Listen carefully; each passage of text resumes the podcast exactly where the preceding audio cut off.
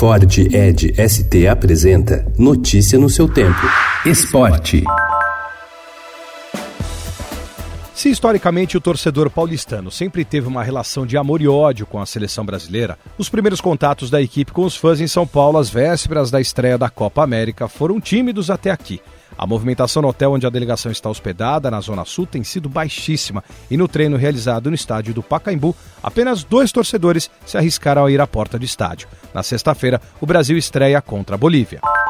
O craque Lionel Messi, eleito cinco vezes o melhor jogador do mundo pela FIFA, já está no Brasil para liderar a Argentina em busca do título que falta para a vitoriosa carreira do jogador. Ontem, em Salvador, a equipe treinou no Barradão, mas com os portões fechados. Argentina e Colômbia jogam no sábado, às 7 horas da noite.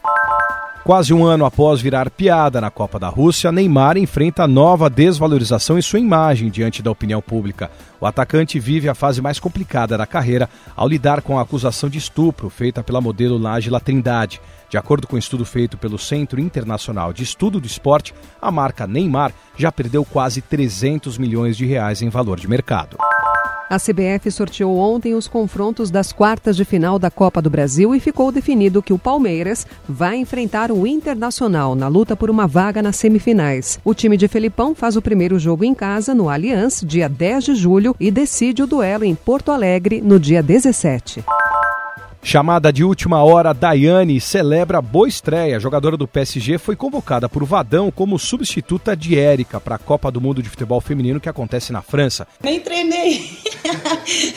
Fui direto pro jogo. Cara, eu só tenho que agradecer muito a Deus porque tudo que aconteceu na minha vida em 24 horas foi incrível.